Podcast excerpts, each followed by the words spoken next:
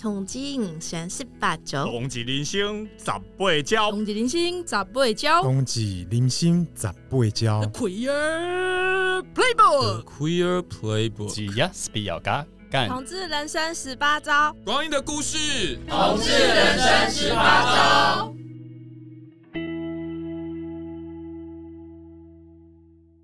你现在收听的是热线老同小组制作的《同志人生十八招》第十季。今天的话题是十九岁当网红教会我的事。我是今天的主持人连连，今年二十七岁。我是主持人萌萌，今年二十九岁。我是主持人丹尼，今年三十岁。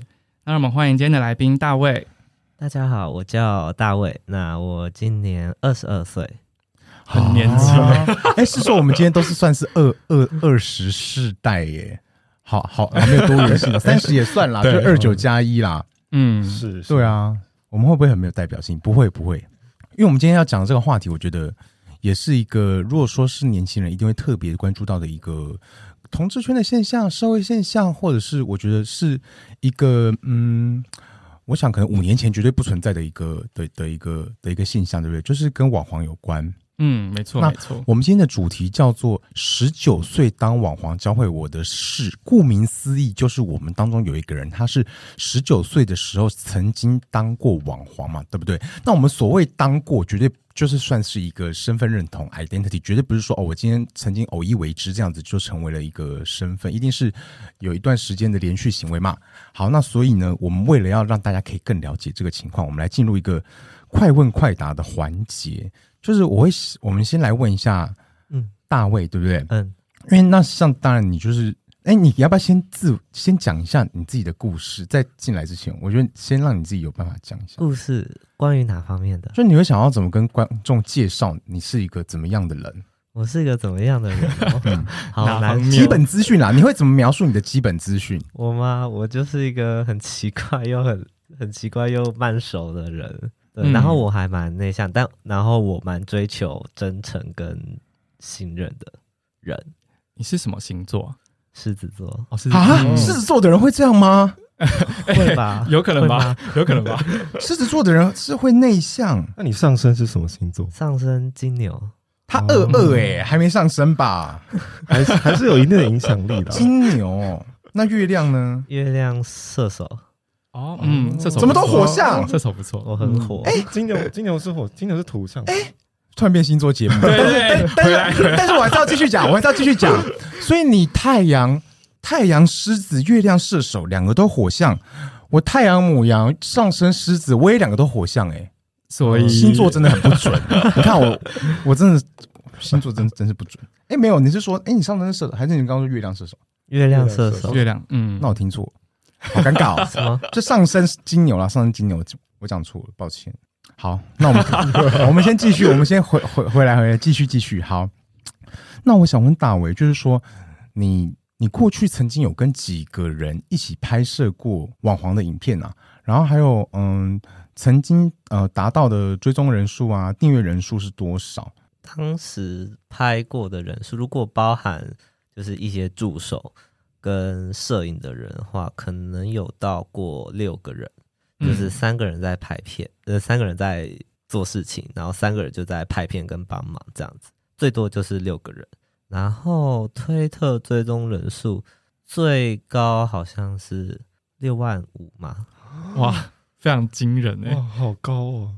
那你是呃最开始你是几岁的时候开始入行？如果说就是进入这个产业的话。嗯，就是今天的标题，十九岁，三年前。嗯嗯，那那个时候是怎么进到这个产业里面？我当时并没有很有目的性的要做这件事情，有点就是有个契机吧。因为当时我的推特它就是一个幽灵账号，就是看看看片用的，嗯，然后没有什么追踪人数，所以当时我想要做一件事情，就是说我因为我喜欢野外露出这样子。嗯，然后我就想拍一些照片，然后来发上去，因为我看到有一些人也有做这样的事情，我觉得蛮就是还蛮酷的。那、嗯、我想说，反正我也没有什么追踪人，那应该也没不会有人来看。那当时我记得很清楚，我就是在学校的宿舍，然后帮自己打打脸，打半半个脸打码，然后我就发出去，然后就睡着了。半个码是说只打半张脸，还是说打薄码？打半张脸，就是 有些人会打左脸还是下脸？左脸、右脸还是上脸？还是应该是露，应该是露嘴唇吧。通通常都是打脸、打眼睛，但是我觉得打眼睛很无聊，所以我就换一个方式，就是打下面。所以我就是有露眼睛，所以这样子的辨识度会比较高一点。哦，了解了解了解，对，还蛮特别的。对，所以当时就是哦，当时我就发出去，那我就睡着了。然后一起来，发现一发不可收拾。那篇文章我是幽灵账号，然后没有人追踪。可是呢，那篇文章竟然有一千哎一千三百个人按赞。我不知道这些人是怎么怎么看到我的文章的，嗯，就是非常的诡异，不知道推特在干嘛，就是爆红就对了啦。对对，哎，那所以当时那个文案内容是什么？好久远了，反正就是 就是哇，出来耶罗，哈哈，这样子的，就是很无聊的内容，对，没有很色情。哎，你说那张照片是怎样？就是哦，那张照片就是我在荒郊野外，然后我没有到全裸，嗯、就是我可能穿着外套，然后里面没穿衣服，然后裤子就拉前面拉出来露掉，然后对，就这样，就是有点小露出这样子，然后有露半张脸这样子，嗯、对，所以你是用自拍方式？呃，有人帮我拍，哦，有人帮你拍，啊，哦、嗯，所以那那你跟那个人在约外拍的那时候，你还不知道你们会放上网吗？没有，是我自己放的。对对对，他就把照片给我，然后我自己放这样子。哦，了解了，你们你们就是约外拍就对了。对对对。哎，讲到这个，我觉得这是一个我大学的时候也有经历过的一个，是不是同志都会想要做的一件事，就是约一些业业余摄影爱好者去帮自己拍照这件事。我为了这件事，我没有参加大学毕业典礼，哎，然后我们老师所有人都觉得非常的心寒，因为我好不容易约到一个，好不容易约到一个摄影师，说他愿意帮我拍照，然后呢。因为我那时候想说我要毕业嘛，所以我想说好，那我就是那天我就穿毕业服，然后去那个嗯，好像去淡水的一个废墟，然后去拍照，然后可能会偷偷偷脱到是内裤这样子。然后总而言之，我就非常欢天喜地的去做了这件事。然后事后也非常的后悔，因为我觉得他把我拍的也是不太好看。然后我还被我们老师觉得说我是一个非常的 不懂得知恩图报的人，我就觉得很后悔。但总而言之，我还想说哦，这这个应该是。新年轻世代们会觉得年轻时候想要就留下记录的一种方式，对不对？我吗？我、嗯、我是有啦，嗯，是好其他人应该我不确定哎。年轻世代、欸，那你跟那个你跟那个摄影师约的时候，你们你你就有跟他讲说，或者说你就知道说要露屌吗？对，就是露出，嗯，哦、就是会把嗯隐私部位都露出来这样。那在这之后，就是那又怎么变成说开始会拍片之类的？因为这个感觉比较静态，个人兴趣。因为那件事情，就是那个摄影师就说，就有跟我讲，你要不要试试看做这件事，做 OnlyFans 经营这件事情？因为他觉得有潜力，嗯，就是可以去做看。然后我就做了，嗯，这就是我的，我为什么会入这一行，然后就反正就这样开始了。所以你一开始只 po 了一张照片，四张，四张照片，对，就 po 了这四张。那后面呢？后面就是照片加影片都有了哦，然后就开始出现了 OF 的网址。嗯嗯，对。所以说你的契机一开始是一个单人的拍摄嘛，然后然后后来之后的作品的内容就是是有人是打手枪，还是是就进到，还是就做爱，还是就是。哪一哪一哪一些类型？做爱这这个比较后期，因为我还没有很准备好要做这件事情，所以差不多那时候前期的作品大多还是在荒郊野外，嗯、然后可能一零六九这样子。嗯嗯嗯嗯。哎、欸，那你的作品量啊，就是说从你的那个网黄的经验的开始到结束，total 就是作品的数量，如果说照片、影片，大概有个多少啊？照片很多啊，照片超级无敌，应该有到快要一千了吧？嗯，如果是影片的话，一千张有修过的哦。啊，什么意思？我说我说那个不是，我说那个摄那个照照片都是摄影师帮你拍的吗？对，然后都他都有在修过。我不会修哎、欸。哦，是哦，嗯，不啊，要打码了。哦，了解了解。嗯，对对，一千我都我自己弄的。哦，了解。哦，嗯，那你一直都是只有打嘴巴，然后露出眼睛这样？呃。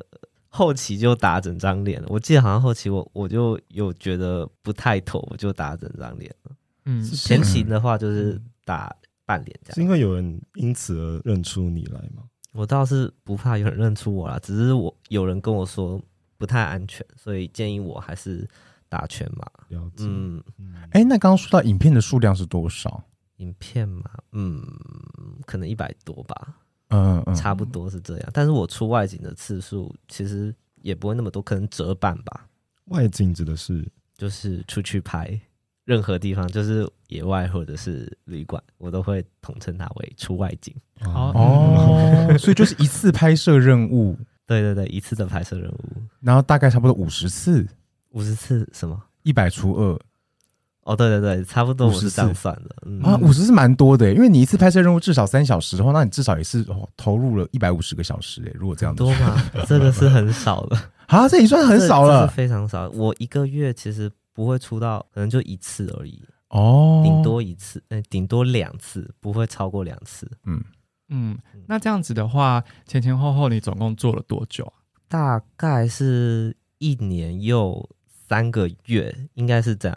然后其实有半年，快要半年的时间是颓废的状态，就是不想做的状态，然后就会发库存。嗯。那那个时候是为什么就没有特别想来做？因为那时候其实已经快要毕业了，所以我那时候压力其实蛮大的。然后再来就是 这份工作其实并没有带给我很大的快乐啦，所以我当时就毅然决然就是直接把它断掉，就是不想再做。嗯，等一下，我一直有一个我觉得我很想要了解的一个点是啊。因为你本来只是一个喜欢看的阅读者嘛，嗯，然后后来你变成一个偶一为之的创作者嘛，嗯，然后你是从什么时候开始意识到，或是决定说你要固定产出，并且把它变成一个收益的方式，然后好像有点兼职或者说全职的在做的，这中间的那个变化的心路历程是什么？是有人告诉你说什么，或者说你发现了什么？嗯。当我进去经营开始经营 OF 的时候，我因为它的机制就是付费者就是付一个月的的钱，然后他这一个月都可以看得到我作品，所以我觉得它也渐渐的成为我必须要有一个定期的产出，不然我觉得对消费者是不公平的。哎，这边我今天打岔一下，我先跟大家跟听众解释一下。OnlyFans 就是一个推特上面会有的一个衍生出来的，其实是另外一个平台。它等于是说，让你追踪的人，他可以，他你追踪的人，他可以得到你订阅的收益。那呃，等于是就像是你你买了某一个频道，你订阅制嘛，那你有权利可以一直看这一个你订阅者他的频道内容。可是如果他一直不出片，你还是什么都看不到啊，嗯、所以你说大卫就是算是比较有良心，就是他就会觉得说，那这些人都没看到东西的话，那他白订阅了，那他不就是打水漂了吗？所以说他就觉得说他要负起相对应的生产内容的责任，对不对？嗯、好，你请继续讲。对，哎，刚刚问题是什么？我有点忘记了。就是那个创作的，从一个创作者，然后变成一个把它。成为一个盈利模式的那个过程，就是你本你本来只要为你觉得这件事情好不好玩来负责，可是突然变成你要为一些想看的人负责，等于说你原本出发点是你自己，后来出发点变成是一群人，或者说跟一群潜在的你不认识的人，为什么你会愿意让这件事情变成这样？因为如果说假设今天我是一个。爱看爱爱看色情片的人，或是我是一个爱看书的人，我不会自己想要去写作，甚至我也不会想要去为一些人，他是我的读者，那是他的事啊。就是说，你是怎么去意识到说他们跟你的那个关系的？我那时候我觉得有几个助力啦，就是当我在发这些东西定期产出的时候，我会收到一些人的支持，就是他们很想继续再看，还有再就是有订阅者，我因为我看到那个数字在上升。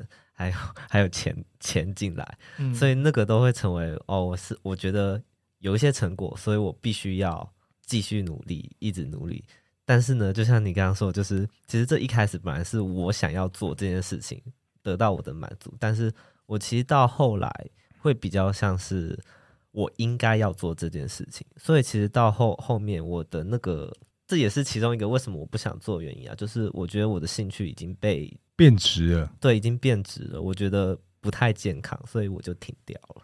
所以那个时候会，例如说，因为要想片的内容，或是顾产量会有压力吗？超级大压力，压力大到我有时候会睡不着。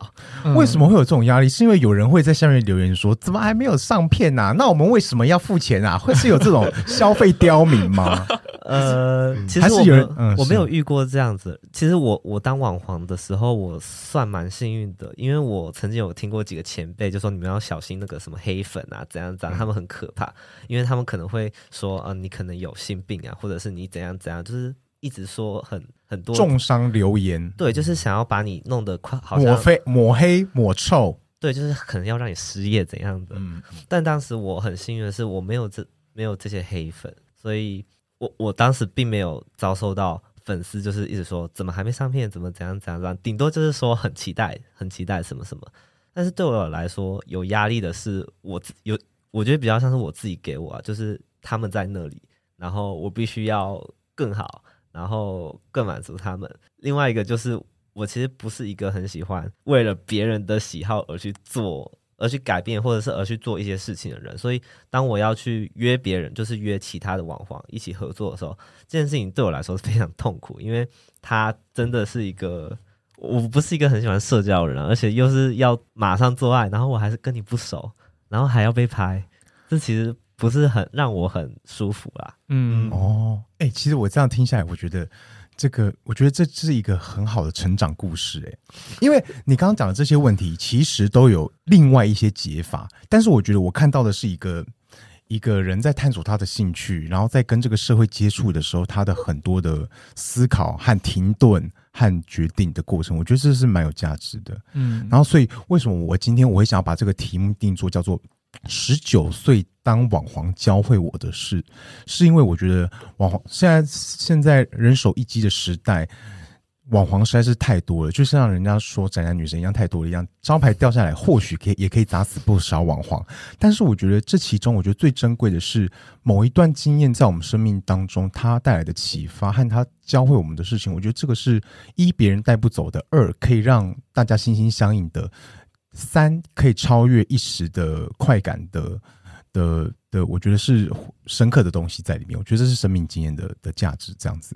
因为我还是比较好奇一些创作方面的部分，嗯、就是因为你说你喜欢野外，嗯，那一开始是以这个为主嘛？野外的对，都是以这个为主。那后来，嗯、后来，比如说跟人家联名或者是一零的时候，你会有什么其他的主题吗？后来我会转变成就是要约别人跟。做爱这件事情，是我看到其他人也会连一些名，就是其他的网红也会做这样的事情，然后我也有看到粉丝就是期待我做这样的事情，就是打炮这件事情，所以我就开始慢慢尝试这件事情。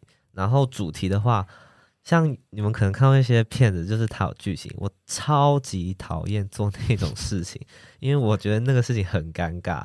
就是我有一次好像是要扮演一个学生，然后。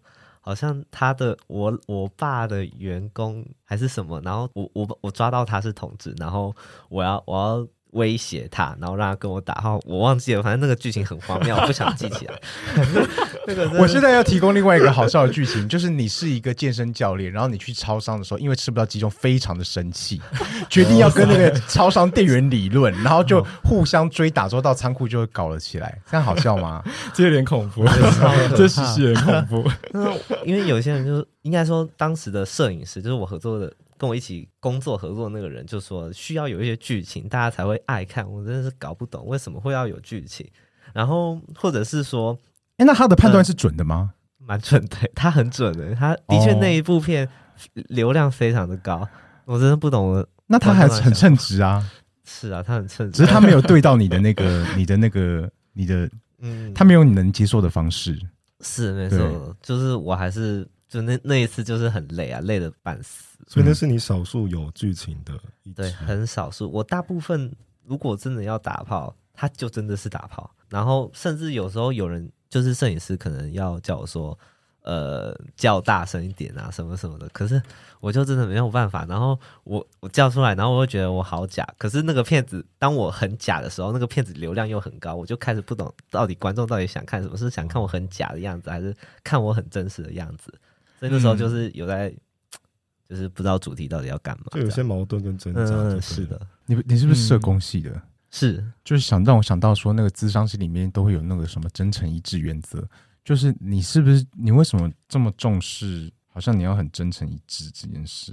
呃，我不会逼自己真诚，是我本身就是一个我自己觉得，我第一个我很信任别人，然后我也觉得真诚是 首要原则，但是我从来没有说我必须真诚，必须真诚，而就是逼自己变成什么样子，是我本身一直都是这样子一个人，所以我也会想要觉得，嗯，那他应该也要对我很真诚这样子，甚至是我拍片的时候，我觉得就是应该要真实，那如果不真实的话，我就会第一个我会很尴尬。再就是，我觉得这个过程让我很不舒服。我觉得我听下来这个故事，我觉得啊，你看哦，像他刚刚说，他觉得他想要继续做的动力是被鼓励，但是后来他踩刹车的踩刹车的理由是因为他觉得这样子违反了他的原则。我觉得这还算是一个蛮蛮蛮有品德诶，就是说，就是说，因为我们一般人啊，常常会觉得说，我本来想要做某一件事。但后来因为一些其他理由，就过去就不一样了的这样子。哎，那所以我就觉得你那个毅然决然想要停下来的那个，我我我这样子说好了，就是说你不是想要被鼓励吗？但你又想要维持一个一致的的生活态度，那这两者之间的权衡，你你有过挣扎吗？有，我挣扎蛮久的。其实其实我做了半年，我就很想要 很想要停掉，就是什么都不要管，就是跟大家说我不做了。就是大家谢谢这样子，但是因为看到你，你看得到那些粉丝，然后你看得到数字在成长，无论是追踪数还是钱，它是个鼓励，但它也是个压力，所以它让我说，我应该，也许我可以再撑一下，撑到我没有名气的时候，我再毅然决然把它关掉，也许会是一个比较好的做法。其实，所以我这样死撑烂打了一年多。我问 Danny 哦，如果说你是一个网红，你会这么社畜吗？你这还是就是想离职就离职这样？对啊，还是你是就是你你你会这么你会这么的有那个权利义务的意识吗？你会吗？如果他不是我的正职的话，我觉得我可能可以稍微轻松一点。但我我我我我也没当过，所以这只是我的假想。想说，如果他只是一个副业，那。就是哎、欸、不对哎、欸，可是他是有 OnlyFans 的吗？是有收钱的，有 OnlyFans 也可以是副业啊。嗯、可是就是白天在麦当劳上班，晚上也。我的意思说，好像是那个压力是别人会给，因为他真的是每个月都会付你钱。嗯嗯嗯。哎、欸，我问你们哦，你们有没有看过有人被订阅之后，因为一直不出片，然后被干掉，或者是说就受到了什么样的伤害，或是说就怎么样，风评很难听，或是就怎么样？因为我就想说，被订阅之后不出片，顶多就是掉粉而已啊。嗯。但我好像真的有看过有人会算是抱怨吗？就说：“哎、欸，我付了钱，但是都一直没有看到新的东西，或是重复上呃时间很短的影片。”对，对对对，嗯、大家没诚意啦。对，大家会觉得 CP 值不高、不满、嗯、这样子。你有那种就是你付了订阅，然后你每个影片还要再付一次钱的那一种。嗯，叫单片购买，单片购买，单片购买。就除非你要真的很好看，要不然也会受人诟病这样子。哦，了解了解。它的机制其实蛮，就是如果你在推特看到他长那样，就是可是他在 OnlyFans 可能不可能不一定长那样，因为他推特是有处理过，就是他可能截取了某个片段，可能是最精彩的，然后 OnlyFans 可能其他段都在聊天，对，很就是很无聊的段。那那像你的话，你大概平均每一支影片都是多长？应该有半小时吧。半小时很，那算是蛮多的，因为像我之前订的大概一个一支大概就十分钟。半小时是中间不会处理的，就是我在换场，我也会弄进去。哦，我我真的没有办法，但很真。那你为什么不把半小时剪成剪成六支，这样你就有 你就有你就一支只要五分钟这样子，不是一更符合他们的观察看习惯，二你也不用那么有出片压力。那我当时因为你不想剪辑，是不是？我当时没有那么多行销头脑，哦、我就想快点上上。然后我这两个礼拜我都不要再开这个东西了。嗯嗯嗯，对我就是想逃离。可某种程度也是蛮真实的、啊哦。对啊，我觉得好真实，我听得好高兴哦。就是我觉得说，我觉得说，因为这就是一个，这真的是一个人生探索的过程。我觉得这这种青涩的感觉，就是让我会觉得说很很。就一想到自己，二然后想到说生命真的也是蛮美好的。嗯，那我好奇一件事，因为 我本人就是很喜欢看一些盗版的片，想问就是对创作者来讲，就是有因为有很多网站，不管是 TT 还是一些国外的那种网站，然后很常会把大家的片就是整片录下来，然后免费上传到网络上。搬运工，对对对对对，你对这种行为有什么看法？你有吗？你有遇到？你有受到搬运工的？有，完全有，而且而且非常长，几乎每个网红都一定会遇到这种事情。哎，搬运工到底他的那个终点在哪里？给我给我一下那个资源，那个站叫什么？我等一下给你讲。其实蛮多的，蛮多的放在节目资讯栏。搬运工。你直接讲啊，干嘛干嘛？这样让听众知道又没关系。这是盗版的，对啊，不太好，好不好？我们没关系，我们只要知道说有哪一些受受人受人诟病的不孝网站，有哪有哪一些不孝网站，让我们知道说千万不要去。私下选择。哦，好好好，不孝网站。哎，因为我跟你讲哦，像瓜吉新资料家，他也会讲说，哦，他在那个什么看影片，绝对不是去那个什么黄色插压看这种，他们也可以讲到这种，哎，嗯，就是盗版竟然也可以讲到这种的，对吧？那像你们就是。对盗版的这种呃，就是 G 片的搬运工，你会有什么想法吗？我其实觉得这个无可避免啊，因为其实他不一定搬的东西是推特上的，他搬的东西会是 OnlyFans 上的。因为我有一次看到我的 OnlyFans 的片被搬到某个 P 开头的网站，然后我就想，啊，不对啊，这部片我没有放在推特啊，为什么他弄得到？然后我就想，哦，他应该有订阅我了，所以他就是订阅我，然后可能萤幕截图。那个画面，然后就是放上来，嗯，然后有什么观感吗？我真的，我真的是没有办法说什么，因为其实订阅你的人，他不一定是台湾人，他可能是全世界各国都有可能来订阅你的人，所以你要怎么去谴责他？我觉得那个真的很困难啊。所以我自己是觉得，如果你真的很害怕，如果你要当网红，真的很害怕。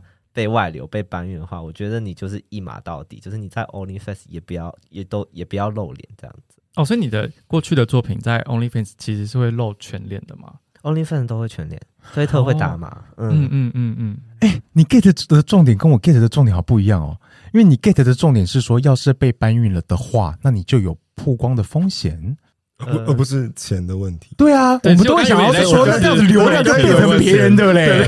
而且说你有没有去检举？对啊，检举。可是，但我觉得这也是一个要思考的事情啊。我觉得，我觉得对啦，哦，就是没有办，就是没有解决。你就算检举，他还可以再创另外一个账号。就是推特，它非常的自由，所以有时候其实真的你做什么也都没有办法避免这件事情。所以钱啊什么的，我自己是就算了。但是如说到曝光这件事情的话，呃，我觉得这可能就是当网红，或是你要上传一些作品，就是自己可能要注意的，就是一定有人会想要盗用，甚至你今天，尤其是推特，就是它哦，推特真的有点怪，就是如果我今天上传一张照片，然后我忘记打码了，可是我上传一分，可能只有一分钟，然后马上删掉的话，它的记录可能还在那里，就是我如果已经开着推特了，然后我看到你。然后我我是可以看到这张照片，即使你已经删掉了，即使我已经在删掉之后一小时了，我还是可以看到，而且我甚至可以储存。所以就是当你要上做上传这个动作，无论是推特或是 OnlyFans 的时候，我觉得都要注意一下，就是你发上去了，它就会有搬到其他地方的可能。就是我觉得要做好心理准备。嗯嗯嗯，就是上网之后它就会永世留存了。对，基本上是永世留存。嗯对对对，哎，那我想问你哦，你觉得做推特网红会红跟不会红的关键在哪？就你一定有看到有些人根本就不红，或者红不起来，或是很努力上传，但是就是说没有人要看。你觉得这中间的差别是什么？这个我真的不知道。我觉得观众的喜好真的是没有办法去，像有一些人，我觉得就很素或者是很假，但是大家就超爱。然后我想，天哪，这到底是什么？我。但是我觉得这就回应到每个人的性癖好可能都不一样，或是那个喜好大家都不一样，所以我就觉得会红会不红，最关键因素可能是会不会经营吧。就是你有没有找一些很有名的网红，流量密码帮你转推，然后你的你被曝光的次数会更多。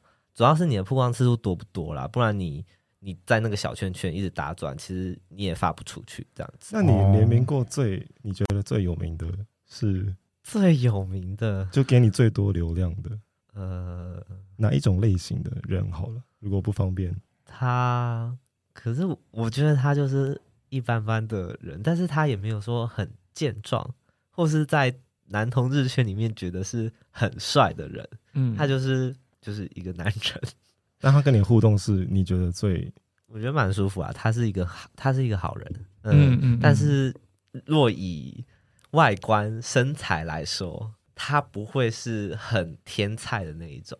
哦，对，所以我，才说为什么我其实抓不太到大家喜好。即使那种很壮很壮的人，他也不一定流量很高，或是很帅很帅的人，他流量也不一定很高。所以就是因人而异啊。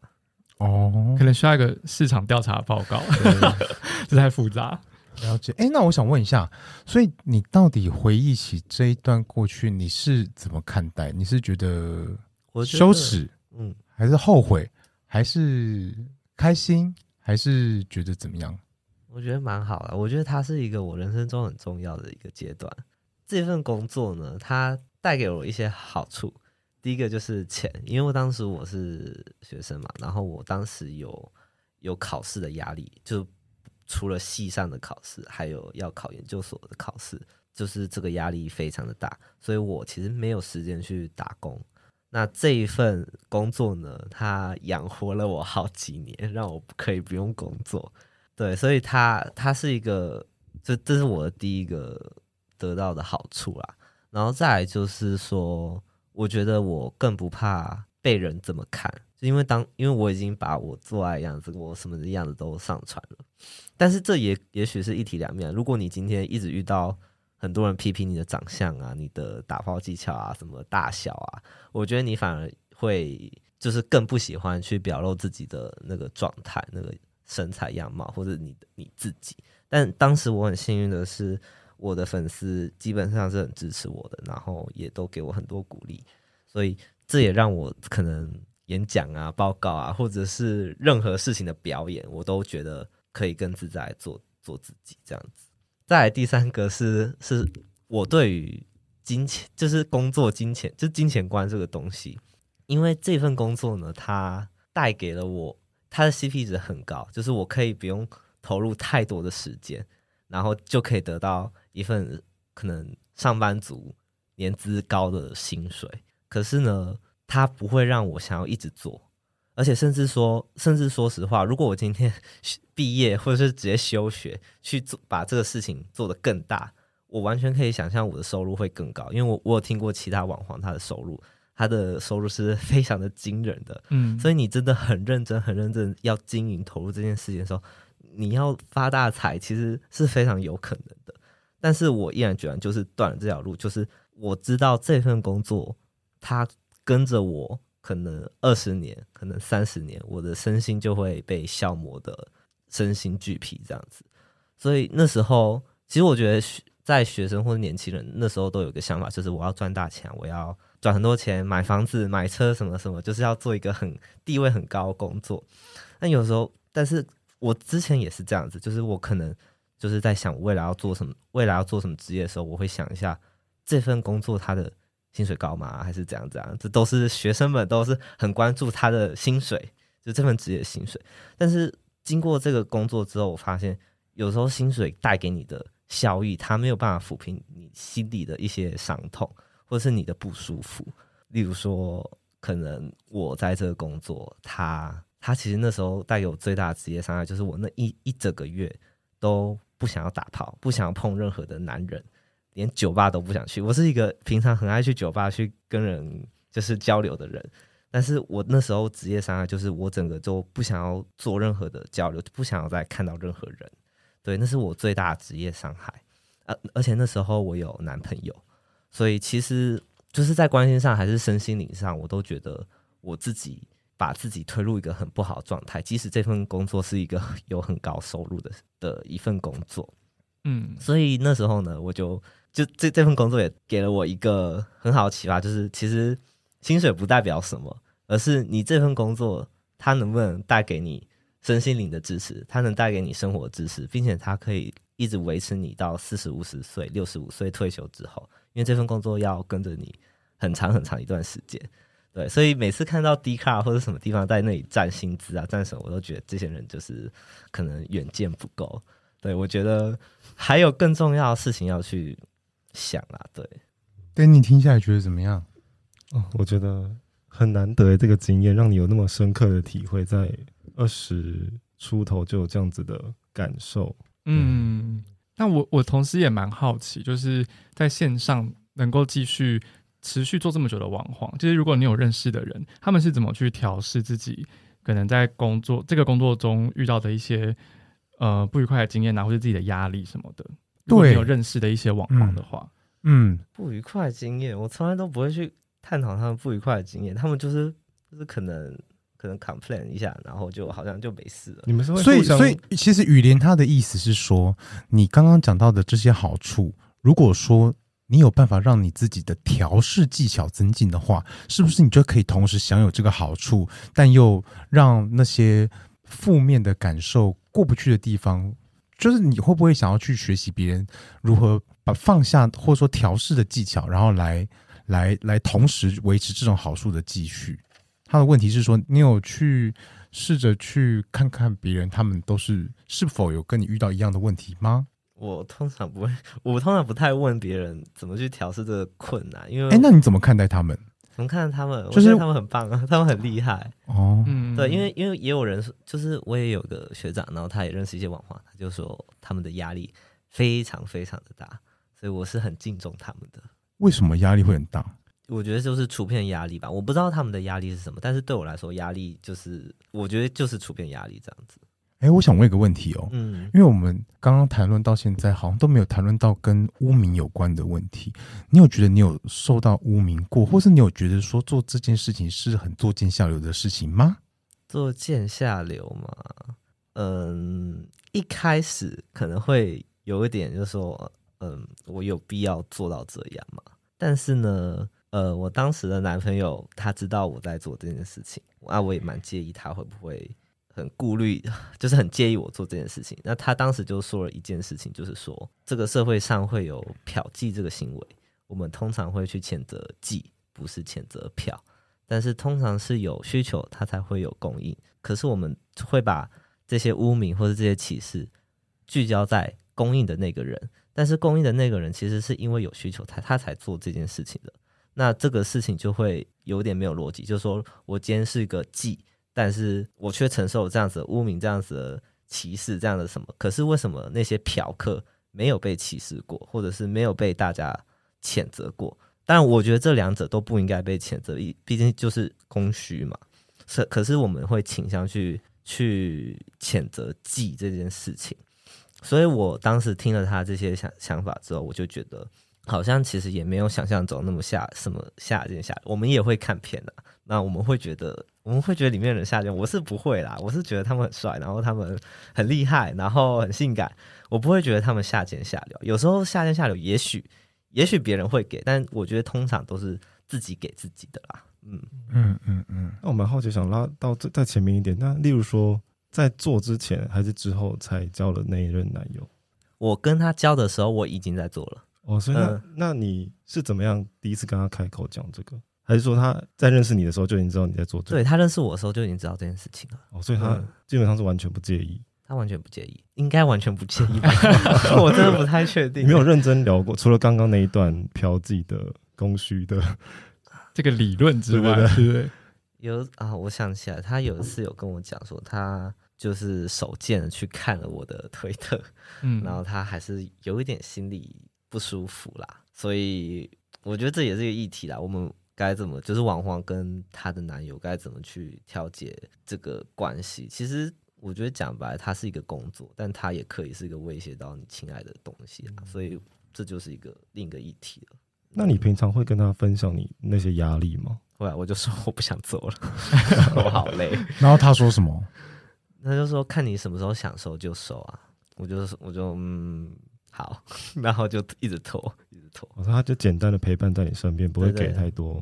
对，对，他就说你可以享受的时候就收。嗯，那我可以好奇一下，就是做网黄的时候，一个月的收益会有多少吗？如果像我这样子，一个月出外景不到两次或一次的话，嗯，一个月我的话应该是五万多。然后非常惊人哎，但是我是自，就是我基本上没有什么成本，除了交通费啊，或者是开房费那些，所以基本上完全来自于 OnlyFans 的订阅的，对对对，完全是来自那边。然后非常惊人这个数字。然后如果真的是非常认真的在做这件事情的话，其实可以到可能六位数吧。克斯，二十六个克斯百，十万，对对对，嗯，就一个月这样子，一个月一个月，嗯，那所以如果就是可能比较知名或比较有规模的网红，他可能其实可以多聘几个助理，或是几个处理影片的人这样。对对对，你看到那些网红又聘助理的人，你就知道他收入非常的高了，就是 他已经可以自成一个公司。那像你刚才说，你一开始就是录一个要六个人，那那些人是义务的帮你吗？有一些是人情的帮我，有一些就是帮一次，就这样子。但是像那些什么剪片啊，什么码不码的，我会自己来啦，因为我我，我会我会剪片，然后我觉得没必要给别人再接一次手，好烦哦。嗯嗯嗯，对，完全的压低成本这样。嗯，哇，那这样子如果持续做下来，真的其实真的会是一个还蛮赚的工作，是非常的赚，非常的赚。对，但是同时它像你刚刚讲，它带来的压力可能也蛮大的。嗯嗯，看大家怎么看。有些像我联名过，他们就过得非常的逍遥自在，他们可能就置身事外吧。但是我自己是没有办法一直可以让自己处在一个都没事的状态。我一直哦，那那时候就是每天我在宿舍床上一起床，我第一件事情不是开我学校网页，不是开我作业，我是开 OnlyFans 看今天有没有人订阅。而且我基本上可能已经病态到我可能每一个小时，甚至每半半三十分钟，我就要看一次有没有人来订阅。就那那是一个很强迫行为，对，那已经让我觉得我自己有点恶心了。所以，嗯、对，那也是一个很可怕的压力。嗯、但这真的不是你的错，这个时代的很多人，我觉得很多 YouTuber 可能会面临类似的、嗯、YouTube 啊、IG 啊等等的，因为这就是这个 social media 它的特性，嗯、就是要让你一直去 focus 在那个数字上面。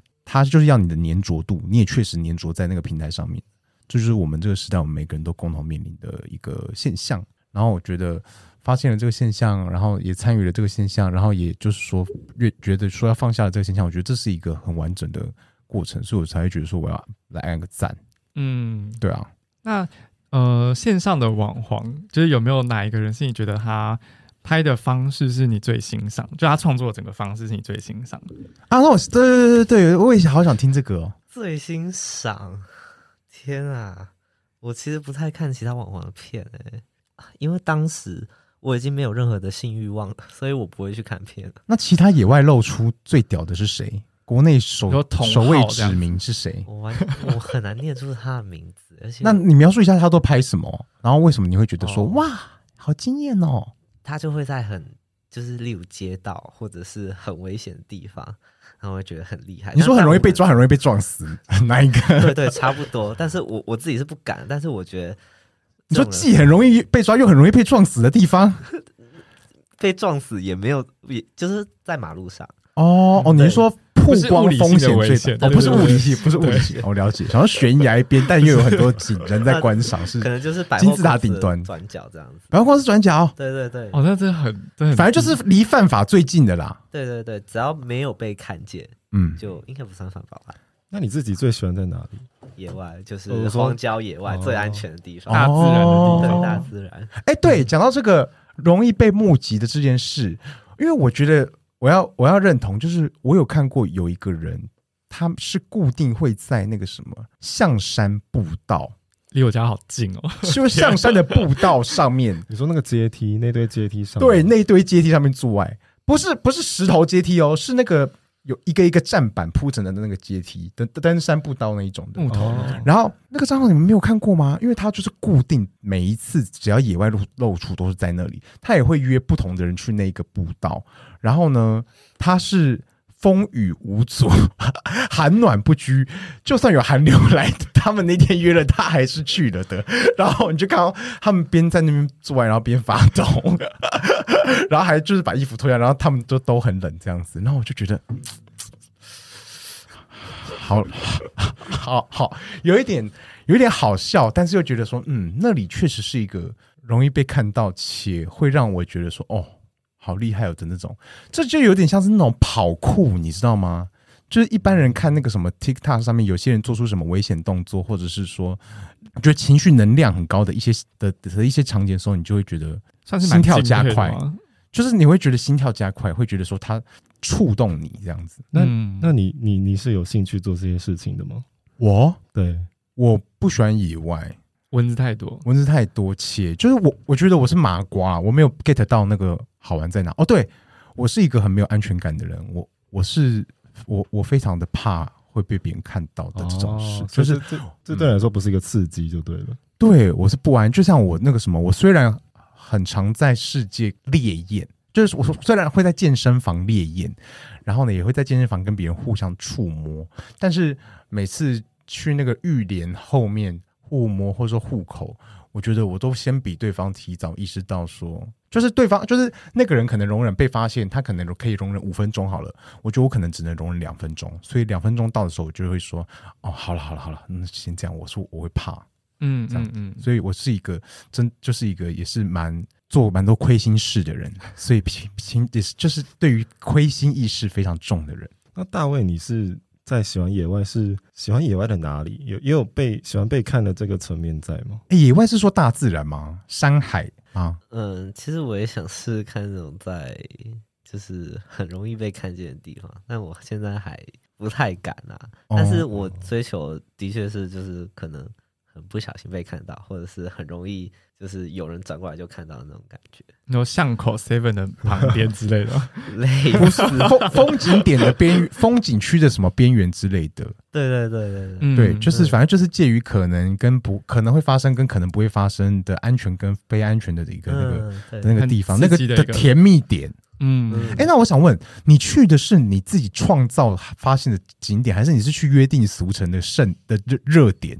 呃，都有约定俗成的也会去。但是通常只要约定俗成，它就不会是一个就是很隐秘的点啊，就是可能那里还有其他人。嗯，但是我不喜欢，就是我去了那边，然后就有人摸过来，就是有人要打扰我。嗯，哦，你比较喜欢自己一个人在那边裸这样？我倒不介意有人来欣赏或是来怎么样，但是我很讨厌就是你没有经过我同意，然后摸我或者是拿手机出来，我觉得那个非常的不尊重。嗯，还是会遇到这样子的人啊。你觉得那个就是因为那个是那个是，就是说大家约定俗成的点，所以有些人就认为一些不当行为在那边发生是 OK 的的这样吗？就是说你觉得那里已经有形成某种气氛，就是说啊，反正我们来这边就是说同意某种潜规则。你觉得是那种潜规则让你觉得不不不舒服吗？嗯，我我不确定有没有潜规，但是我觉得大家都没有那个那个氛围，那边的环境的氛围，例如说台中某一个桥。嗯嗯嗯，那个桥呢，反正只要有人在那边拍照，有人裸体在那边拍照，如果后面有一群人，他们在就是可能三五成众，他们很可有可能在拍照，就是帮你拍照，你甚至不不认识这群人。那我当时就发生一件事情，就是我跟一些朋友有去那边有那个景点，然后有个人就很大声的骂后面那群人，就说把那个东西删掉，因为他们在他们有个群组，就是 Line 可能 Line 吧，或是 TG。就是有个群组，然后就出现了我们在那边的照片，而且并不是我们在场任何一个人拍的，所以我们就可以知道是后面的那群人拍的。我觉得他们没有 保护隐私的那种观念吧，即使他知道这个群组可能都是同志，或是即都都是同好，但是他们没有知情同意的这样的概念，所以他们就喜欢这样，就是做这件事情。我觉得听起来就像是，虽然我今天想去那边裸，可是其实我去裸，但你也不能未经我的同意就做一些对我不喜欢的事情。对对对，我觉得你至少要问一下吧，怎么可能就是直接拍？不会有人喜欢这样，就是可能有人喜欢这样，但是应该不会你。你 你一个陌生人拍你，那个风险要我承担风险有多大？你都你都没有想过吗？嗯，那个人他可能觉得说，那里他认为来的人都有这样的心理准备。他可他的主观意识可能这样子以为，我觉得这可能就很像有就有些人可能就会说哦，这个女生她自己今天穿这么露，为什么不可以多看她一眼的这种心态吧？就是她今天做这些事，就是可能是为了符合她自己，就是例如说我去裸，然后是为了满足自己的某些欲望或成就感之类的，但不代表说别人就可以做一些就是让我觉得很不舒服的事情。嗯嗯嗯嗯嗯，所以你是比较享受在野外自己一个人的。那整个氛围，整个时光，这样也不用到一个人啊。如果有朋友陪我，我也蛮开心的啦。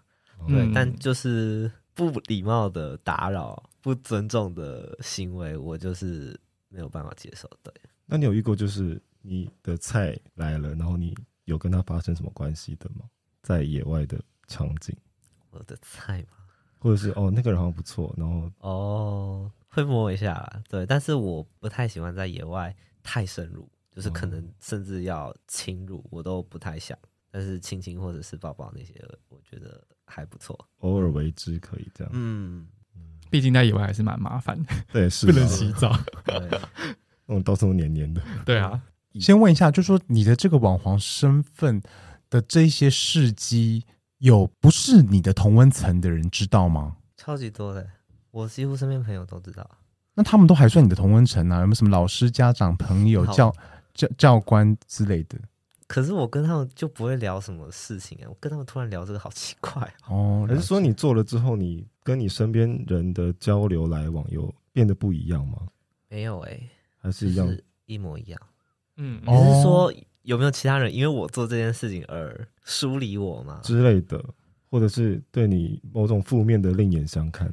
不会，我就会跟他解释我为什么要这么做，哦、就这样。他们也都觉得我很有说服力，所以你就是说成功了，维持了一个双重身份吗？你会这样子想吗？你是你你会觉得你你维持了一个双重身份吗？会，我应该对我应该蛮成功维持了这样子的。嗯，了解。我觉得听好像是呃潜，你觉得潜在可能难以理解的人，例如说爸妈那一辈的人，或是老师们，就是你其实也不让他们知道，特别知道这件事情，这样子。等于是说，那个一般的社会评价系统没有，他没有被暴露在那里面。对对对对对。可是跟他们也没有话聊，也不可能跟他聊什么，所以就是也不会进到那一层。就是你，你跟一个陌生人，你也不会特别去谈，呃，我的另一半怎样怎样，或者什么什么，嗯、就是。就不熟、就是你的那个公生活跟私生活没有互相去干扰了，有维持到说没有互相去干扰。那他的意思就是说，很多人他的私生活的事情会被曝光在他的公生活当中的那个时候，他就会觉得困扰，或者是就会觉得不一致，或者是就会遭受到那个他本来想要防止污名渗透的那的那个的那个的问题这样子。所以看来你没有遇到，那还算不错。有我遇到哦，真的吗？有有有一个人他恶意曝。就是有点讲我的工作在干嘛，但就是当时就是我跟他吵架，嗯，然后他可能要报复我吧，所以就是在 IG，然后就怎样讲，他就讲可能什么衣服没有好好穿之类之类的事情，然后就标我的 IG 账号。那哦，那件事情真的闹手吧？那件事情我因为我他是我学校的学长，然后是我社团的学长，然后那个社团的人还有我同届的人。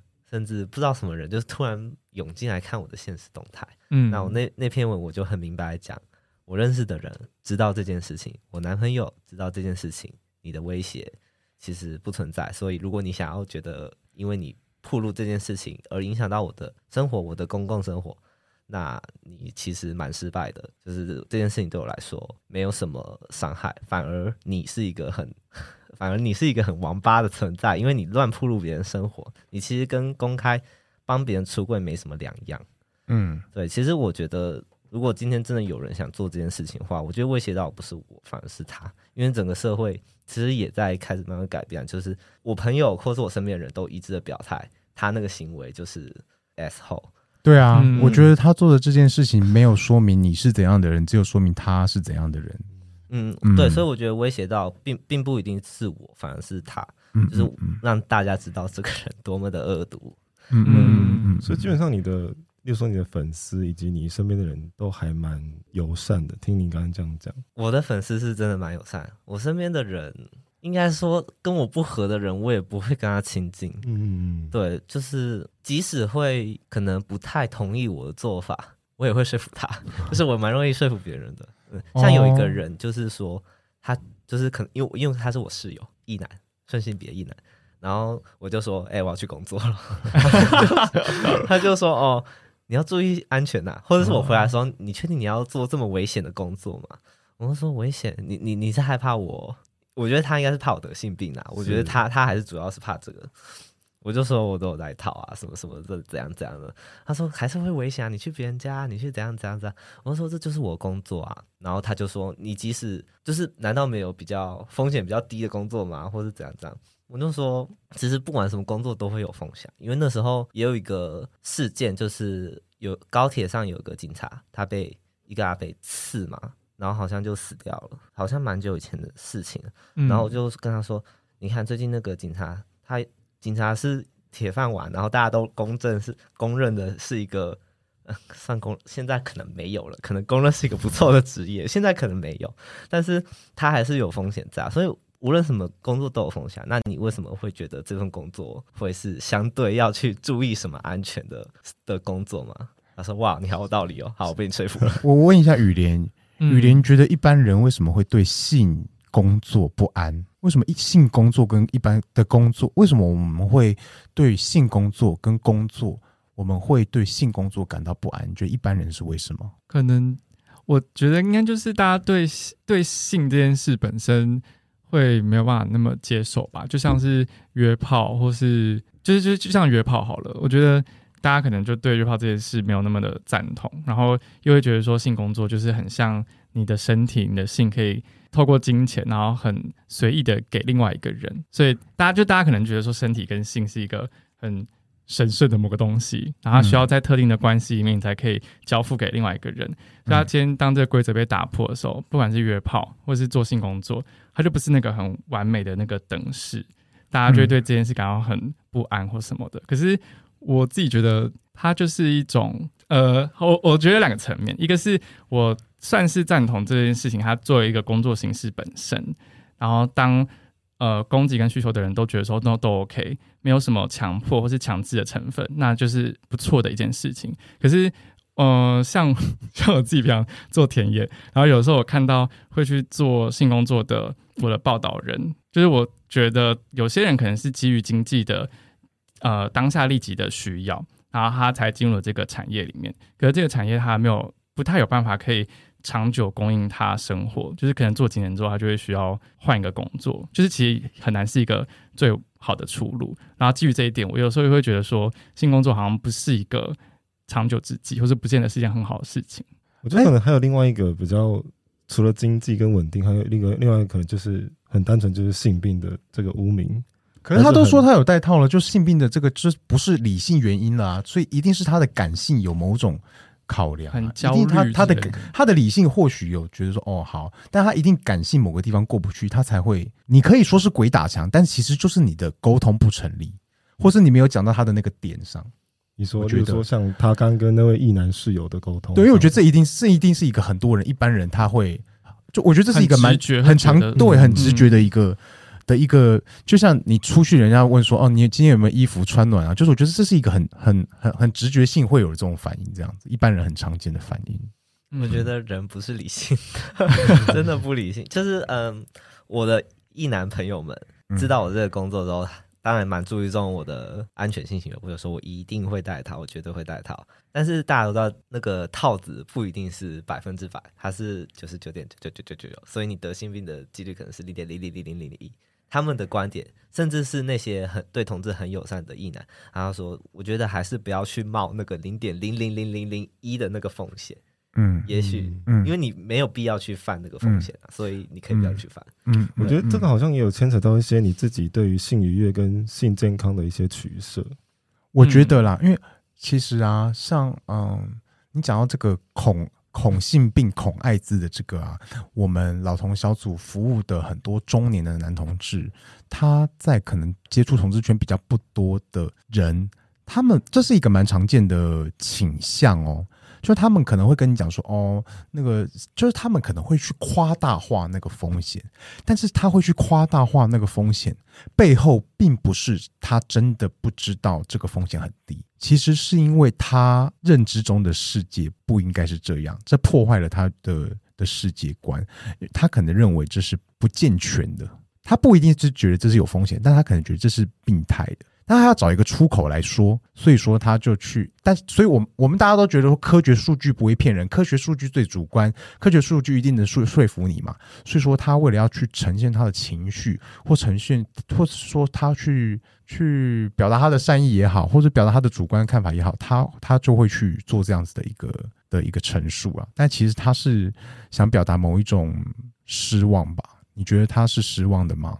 失望吗？我觉得他只是陈述他的观点，他没有到失望。我就说、嗯、哦，担心，可是我不在乎，我就这样子。我、嗯、他说哦，好。那你有感受到他的担心吗？担心吗？我觉得没有诶、欸。他就是说他觉得几如果真的有这个零点零零零零一趴，嗯，那其实是有办法去不要去做这件事情的。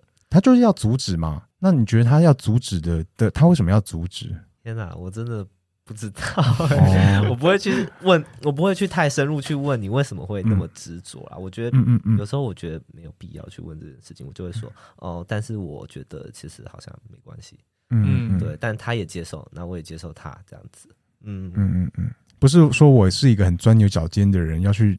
拷问哦，不是，我只是觉得说这其中其实是牵涉到一个人他跟别人互动的关系，我觉得这是有趣的啦。但我嗯，其实老实说，像我自己也有一些认知失调部分，但不是跟跟性命有关，是跟坐飞机有关。就是我非常害怕坐飞机，然后非常多人就说，你知道你你坐什么车，你搭你搭车，你搭坐汽车搭机车，你更容易死。但是我说我没办法，我就是不敢搭飞机，我就是觉得会坠机。就是我觉得每一个人都会有一些很难过去的关呐、啊，所以如果他真的有，maybe 他是认知失调，maybe 他有污名，但是我自己会倾向，如果他尊重我。我也不会太去冒犯他什么，就是我就不会去管。你觉得很危险，那那就是你的生活，那你可以永远守贞，你可以都不要做这件事情。但是他没有因此而就是可能说啊，你好糟糕，你不可以这样，你绝对不可以这样拉着我叫我不要去工作。我只我只会说哦，其实我觉得还好。然后他说哦，好啊，就这样。还是要回到一些根本上价值观的不同吧。就像我们来，嗯、像我们来筛检的人，很多人就是，有时候单一性伴侣或多重性伴侣，都每个人对这个概念都会很不一样的看法。啊，有些人觉得说，哦，我我跟一个男男友很单一，我们就可以一直一直一直一直无套。但可能跟一个陌生人单一，或者是可能跟他固定，但每一次就要都要戴套，这。可能每个人对于不同的做法还是有不一样的看法，这样子。嗯嗯嗯嗯啊，有些人会觉得说，哎、欸，我跟我男友都都五套，应该很安全吧？就是会有这种比较细微上的差异，但其实说不定他还是有一定的风险，但他却不自知。对，但他他就可能觉得那个很安全，但可能对于你，呃，像你这样，你跟很多人做，可是你每次都戴一套，他可能还是会觉得你的比较危险，对啊，就是看每个人的取舍不一样，就也不用说真的要去。认真的说服什么吧，就是彼此尊重就好。哎、欸，我想问一下，因为像你刚刚讲说，你面对这些不同意见的时候，你会跟他们解释。那解释完之后，或或许有通，或许没通。我想问，你会觉得你跟他们的关系是疏离的，还是亲亲近的？我们超亲近的，我们非常亲近。嗯，就是我们什么事情就是讨论，我不会很强硬的要求他们要怎样怎样，或是他们也不会啦。嗯如果他们强硬的话，我就说呃，我我觉得没有必要这样啦，这样子就是我们都很平和。也许我们可能不太认同他们的想法，但是我自己是觉得改变想法不会是一两天的事情。也许他以后十年、十年后嘛，十年后可能就改变，就觉得哦，戴套其实其实那几几趴的危险不一定是会让你需要到那么害怕性这件事情的。所以我就是说哦，我觉得。不需要到因为这样子而就是害怕性，或者是甚至是拒绝性到这种程度，或者是其实可能有某方面我们对性是其他污名，而不是因为我们害怕这个零点零零零零一趴的。对，所以我我跟他们交流就是这样了，就是我告诉你我的想法，那他告诉他的担忧，那我们就是互相都知道，然后一起快乐去吃晚餐，就这样。所以你从小到大都是对于性病比较没有那么特别。你们这个世世代，我们这个世代 快十岁，没有。我觉得啊，你们小时候教的教法有对你造成什么影响吗？影响吗？如果就我来说，我们的健康教育是也也有可能是我没有认真听课啊。但是我我我我基本上以为套子都是拿来防小孩的哦，所以对于性病，我那时候没有想太多跟套子有关的。有有可能是我上课不认真啊，但是我我当时的概念。甚至到我高中，嗯，高中好像没有健康教育。高中的时候，哎、欸，不对，高中有，那可能我没有在上课，就是就是带套防小孩。对，因为像我跟我第一任，我们其实没有带套，而且而且没有润滑，所以我们很失败。就是我们就是就是顶不 顶不进去，塞车。然后想到天哪，骗子上是不是演假的、啊？怎么可能啊？对，就是知识很落后啦。嗯，那你后来是怎么样补足这方面的缺口？你说因为做爱没有成功吗？对。就亲亲抱抱这些就可以满足我了啦。哦，那那后来是怎么学会这些的？看片，哦、一定是网络上资讯啊，就是所以之前比较少看，就不太知道怎么去进行。对，对我就想说这是什么？这到底怎么做到的？嗯嗯，好可怕。嗯，那后来你是怎么样？应该是说你怎么意识到就是带套跟性病的的连接？你怎么从生小孩变成知道带套可以防性病？我觉得是网络上资讯，网络上都会，因为我我觉得我有感受到，自从大学开始，也许是应该是四五年前吧，就是很提倡的安全性行为这件事情，还有 PrEP 什么的这些事情，嗯、然后我就发觉到。就是这个的事情的重要性是什么？所以他也根植在我的那个想法上的时候，我要带套，我要带套，我要带套。对，所以我觉得宣传是有用的啦。嗯，哦，你说宣传 PrEP 啊，一些预防，对对对，安全性行为跟套子，真的不是很，我觉得也有可能是我没有在认真上课，就是真的，我觉得不一定很多人知道套子的重要性诶。你说你们？身边的人，我没办法代表他们 有可能我没认真上课。我觉得啦，我觉得啦，这样听下来，就是我觉得一般人他，我觉得我们每一个人心里面都会有一个很强烈的判断，就是一个东西它是脏的还是干净的这个判断，我觉得是我们每个人都很难去放下的。然后，但是一个东西或一个行为，它是脏的还是干净的，有的时候它是很很很情绪的。也就是说，没办法被，因为他没有得病风险就被合理化，所以我觉得这就是你可以说是吊诡，也可以说是判断的不一样吧，对啊，所以我觉得有些人他没有去，他没有去抽离这种判断，然后回到那个事情的的的的原本这样子，所以我觉得是不一样啊。但是我觉得啦，没有经过这样子抽离训练的人是大多数人。所以能做到的反而是特殊训练过的人。我觉得我们其实都是特殊训练过的人，一般人不是这样。不不信你可以打开八卦版 PPT，或者说放问问脸书上面的人，就是说大家其实其实我觉得是特殊训练的人才才有办法做到。我觉得你说，例如说有被挑战过、有被质疑过、攻击过的，会比较多一次的思考。这些问题吗？因为因为性解放思想过去没有嘛，嗯，对啊，对啊，就是现在虽然有性解放思想，但是过去没有了。那我想问一个，就是如果就现在台湾的网黄界有中年的网黄吗？还是其实都是年轻的网黄？有。对，讲到这个，我跟你说，外国 G 片男优很多都是中，比方说中老年，就是熟龄。我前几天看到一个什么呃。欧美 G 片男优的手绘指南，就有一个人把这些人用手绘的方式呈现。哦、那里面，你你们都有看到？那里面有两个指标，第一个是 young old，然后一个是我忘记是 slim 跟 muscular 是不是？嗯、反正总而言之，其中一个是年龄呢，就是一个人有这么多特质，高矮胖瘦等等的，原来会就是都大家其实主主要去识别的两个指标，一个是年龄，一个是身材。而那个系列当中，大概有超过一半都是 young old 中间是偏向 old 的，所以我就想说，哦，那外国 G 片男有许多是非小鲜肉型，对，那台湾有没有这个市场？对啊，就你观察中高龄嘛，嗯，我觉得有啊，就是我记得我看到一个是好像是一个爸爸，算是我觉得他看起来应该。应该我不要猜别人年龄好，我觉得我会被骂。他看起来他就是一个爸爸，然后看起来就是应该是三十岁以上。嗯，对，差不多。三十岁已经算中高龄了吗？你想得罪多少人啊？我真的没看过在更高龄的，欸，但是我。不觉得三十岁已经算中高龄了？我，我完蛋，我又要被你你要你要到中高龄了？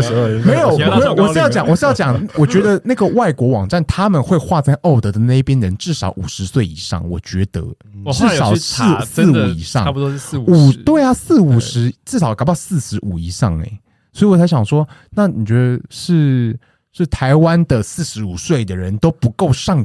上镜头，还是是台湾市场觉得四十五岁以上之后，他的需求度就超低、超弱势，还是你觉得是为什么？我，觉得这跟文化背景有关，因为之前我们小组在开会，有个就是同桌的人，那他知道我是网黄的时候，他就是因为我我记得他好像也是四十五、五十、六十那一辈的人，然后他就说一句话，就是说现在的世代的人会比较会去展露自己，但是对于他们那个世代。展露出连甚至连性倾向被展露出，你都有可能会有生命危险。所以我觉得这也可能间接造成了他们很难去作为一个网黄，甚至是一个性工作者。对，我觉得这是他们在台湾也许可能是一个限制，所以你才可能看不太到可能四十岁以上或是五十岁以上的人来做网黄，因为对他们来说心里会还是会有芥蒂啊。那如果有这种人，你觉得会红吗？我觉得会啊，因为重重点是你你在发布你在 OnlyFans 发布的影片，它不是专 for 台湾民众，它是 for 全世界的人，所以今天我觉得甚至你不要去管你。你胖不胖？你瘦不瘦？你壮不壮？或是你怎样的？每个国家喜好的类型都不一样，所以我倒是不觉得你今天老不老，或是年轻不年轻、壮不壮，会是成为一个你能不能成为网红的一个问题啦。嗯嗯嗯嗯。那我蛮好奇，你的那个后台可以看得到订阅者的年龄吗？完全看不到哦，就看哦，没有使用者分析，对，我想说受众分析，不知道会不会知道自己的受众是哪一个？对啊，哎，我觉得这很重要，哎，有这个数据的话，对啊，这是一个。他们绝对不会想填这些资料啊！哦，我看到都是一群一堆乱码，对，哦、一堆英文字。哦，那像推特有给你留言的，你看得到他们的？你会去看他们的档案吗？对，一开始会去看的、啊，一开始看起来都是，其实都看起来都是中高龄的人。哦，嗯，不意外，鲜肉市场。对啊，因为因为先跟大家描述一下，大卫就是一个鲜肉型的。鲜肉型的，就走那种无害路线的。就如果说有那种肉欲路线跟那种无害路线的，我觉得应该就是走从无害路线去一个去出发，邻家男孩的感觉。没错，大家请自行想象，请自行想象。哎，那我想问哦，网络上面的很多人，如果说他们一直去描述说啊，好喜欢这种那个什么好欺负、被欺负的这种感觉，你会一？更想去投入，让他去展现这个特质，还是二更想要撇清？我不要去成为你们想象的这个样子，去被你们那个刻板印象化。你是会有哪一种反应？三不会理他，真的吗？